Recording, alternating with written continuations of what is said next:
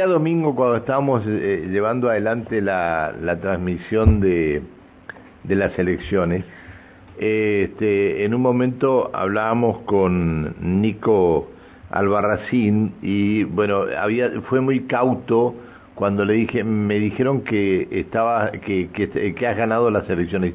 No, no, recién llevamos, eh, recién llevamos, no sé, eh, cinco, seis o siete mesas eh, y la verdad que este, lo que sí me dijo que iban eh, doblando al, al segundo, que el segundo era el candidato Diego de Vega, que en su momento integraron ambos eh, junto con el actual intendente de, de Chomalal, lo que era el gabinete de Rolando Figueroa. Nico Albarracín, ¿cómo estás? Buen día. Hola Pancho, buen día, buen día a toda la audiencia. Eh, bueno, gracias por este llamado tan importante de Neuquén y sobre todo un llamado de una persona que, que conoce Chosmalal como vos. Así que gracias Pancho. Bueno, este, felicitaciones por el triunfo. Bueno, muchas gracias.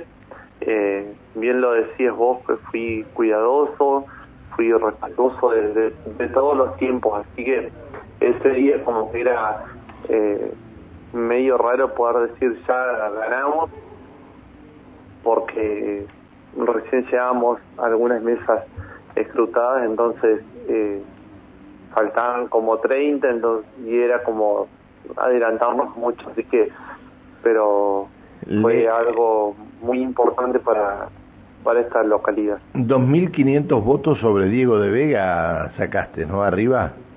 Sí, sí, las colectoras.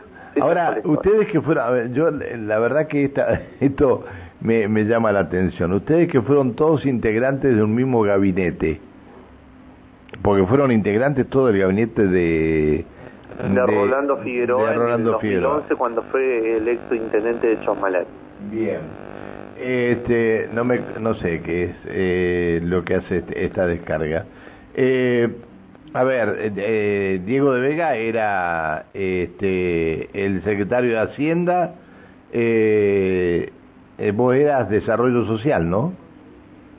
No, eh, en realidad, eh, mira Pancho, Rolo es una persona que, que nosotros como chosmalenses teníamos muchas esperanzas en él, ¿no? Eh, por supuesto que había de todo un poco, había gente que, militaba en el MPL y que por ahí no compartía algunas cuestiones con Rolo, había otros que pensábamos que era la esperanza para Chosmalal. Y y de repente, bueno, eh, se, se alinearon todos los planetas y cada vez que se hablaba de que Rolo podía llegar a ser el intendente de Chosmalal, eh, yo era muy joven y yo decía, tiene que ser, tiene que ser Rolo y, y como que costó mucho eh, poder lograr ese momento. Y en el 2011, cuando él ganó la intendencia de Chosmalal, eh, para mí fue el, el, mejor momento y yo dije, este tipo ahora nos va a hacer eh, sentir lo que, lo que nosotros nos corresponde como chosmalense y va a hacer cosas de calidad. Y en ese momento él después conformó su gabinete y ahí en el 2012, eh, a mediados del 2012 él conformó su gabinete, yo era secretario eh, privado eh, de la municipalidad, ya veníamos trabajando hace mucho tiempo, cuando en realidad el, el, conocemos con Rolo viene hace, mucho, hace muchos años, eh, y fue todo muy raro, ¿no? Porque eh, yo estaba cumpliendo 18 años, eh, cumplo el 24 de mayo y, mi mamá siempre estuvo involucrada en, la política, mi mamá es, es, docente jubilada, era directora de una escuela y en esos momentos se conocían con Rolando y, y yo estaba justo por cortar eh, la torta de los 18, estaba por apagar la vela y de repente golpearon la puerta y era Rolando. Eh, y yo no tenía ni idea a los 18 años quién era Rolando Figueroa. Eh, hoy tengo 40. Y en ese momento pasó y bueno, cantamos el feliz cumpleaños juntos y desde ahí nunca más eh, nos despegamos con Rolo, desde ahí siempre estuvimos compartiendo juntos y, y bueno, cuando empezó con todo esto de, de ser intendente de Chosmalal, terminé siendo el secretario privado de él, pero no no teníamos ni amistad ni nada, después no nos vimos por mucho tiempo, es decir, eh, Rolo ve a la, ve a, la, a esta, ve persona, ve quién puede gestionar. Es decir, ¿la eh, campaña la hiciste solo o se acercó, eh, este, mm, se acercó mucha gente de Rolo a acompañarte? En realidad eh, hay eh, la gente de Chosmalal, gente de Chosmalal. Pero bueno, lo que te quería terminar de contar era, eh, y en ese momento hubo gente que formó parte del gabinete de Rolando, que continuamos cuando él eh, asumió como intendente, veníamos trabajando en la legislatura, formamos parte del gabinete de Rolando, en esta hubieron gente que después cuando Rolo termina la intendencia y se va como vicegobernador, eh, un montón quedamos afuera y en ese momento quedó, porque vamos a decir las cosas como son también, ¿no? Eh, porque hay que tener memoria y creo que es muy importante, quedaron eh, en la municipalidad el intendente electo que, que era eh, secretario de Desarrollo Humano, que era el intendente actual de ahora, y el contador que fue por eh, el partido por el partido digo yo por la línea azul y que es Diego de Vega. Así que eh, fueron las dos personas que terminaron quedándose en la municipalidad y el resto nos fuimos todos. Así que lo había conformado un, un gabinete muy bueno un gabinete de excelencia no y pero bueno cosas de la vida se terminó y ahora y ahora tenés que armar vos la municipalidad. Y yo creo que más o menos así. eh, pero bueno, eh, son cosas que uno aprende. Creo que el libro de la certeza no lo tiene no lo tiene nadie y seguramente que Rolo esperaba otras cosas, como la esperábamos todos, porque costó mucho, pero mucho poder eh, tener un lugar donde uno dijera como Chosmalense, que, que, que nacimos y nos criamos acá, eh, tener un lugar lindo para ir, eh, cuando de repente no teníamos un lugar donde se la familia que venía a visitarnos, eh, eh, un lugar muy postergado y que de repente vino Rolo y transformó este lugar, transformó de verdad, entonces cuando él se va dejó como muchas pelotas para para hacer goles y las dejó puestas en el arco y nada, las partieron para cualquier lado.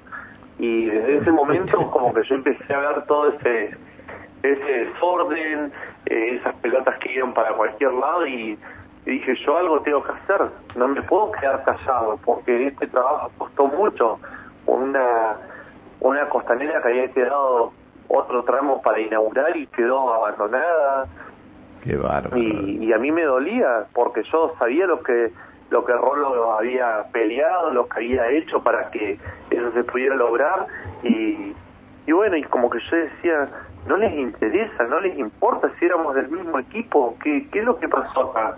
Eh, y bueno, ¿Qué es lo que hicimos mal? Y bueno, eh, estas son estas son las cosas que pasan, Nico.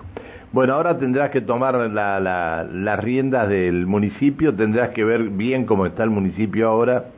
Este, el otro día, el otro día he escuchado un audio que había enviado el intendente de Chosmalal al ministro de Desarrollo Social este, mm. por, por algo que te habían favorecido a vos y la verdad que era terrible todo lo que decía, todo lo que le decía a Chapino el intendente Gutiérrez pero terrible.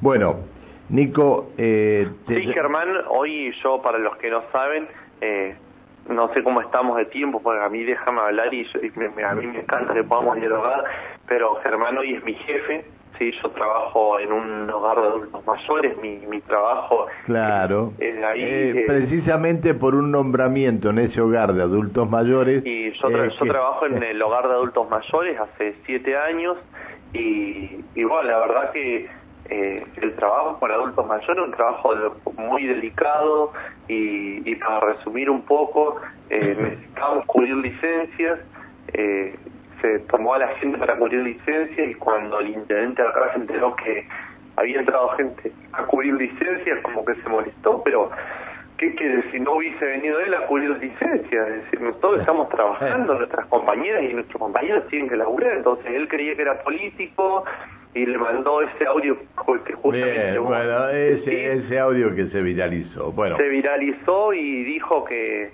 estaban trabajando en, en campaña y la verdad que no, eran chicos que hoy, hasta el día de hoy por culpa de ese audio, esos chicos todavía están sin cobrar hace cuatro meses. Qué bárbaro.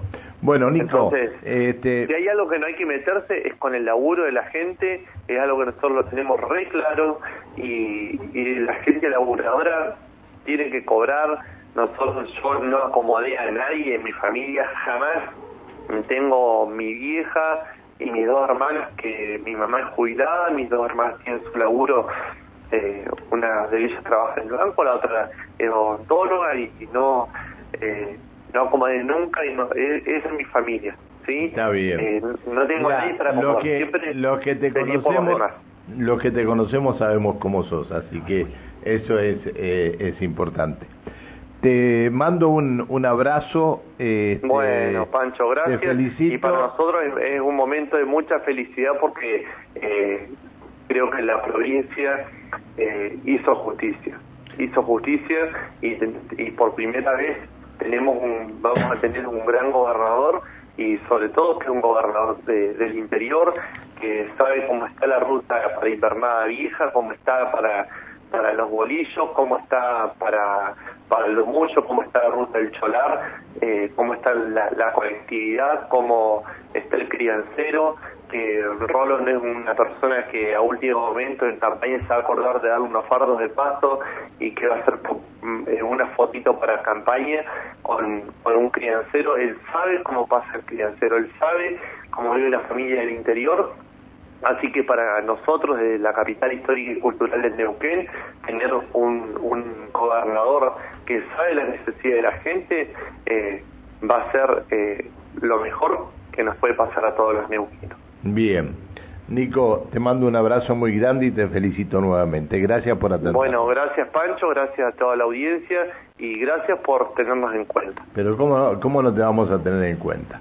Te mando, bueno. te mando un abrazo. Este, mm, eh, bueno, después contaré por qué los tengo tanto en cuenta, porque en un momento muy difícil en la familia, eh, Nico como eh, otra otra gente más de de Chomadal me dieron un, una mano muy, muy grande. Te mando un abrazo, Nico. Gracias bueno, gracias, gracias a todo el equipo de trabajo. Chao, un abrazo querido. enorme. Gracias. Hasta siempre. Chao. Eh, Nicolás Albarracín, intendente electo en Chomalal. Bueno, eh, 7.50.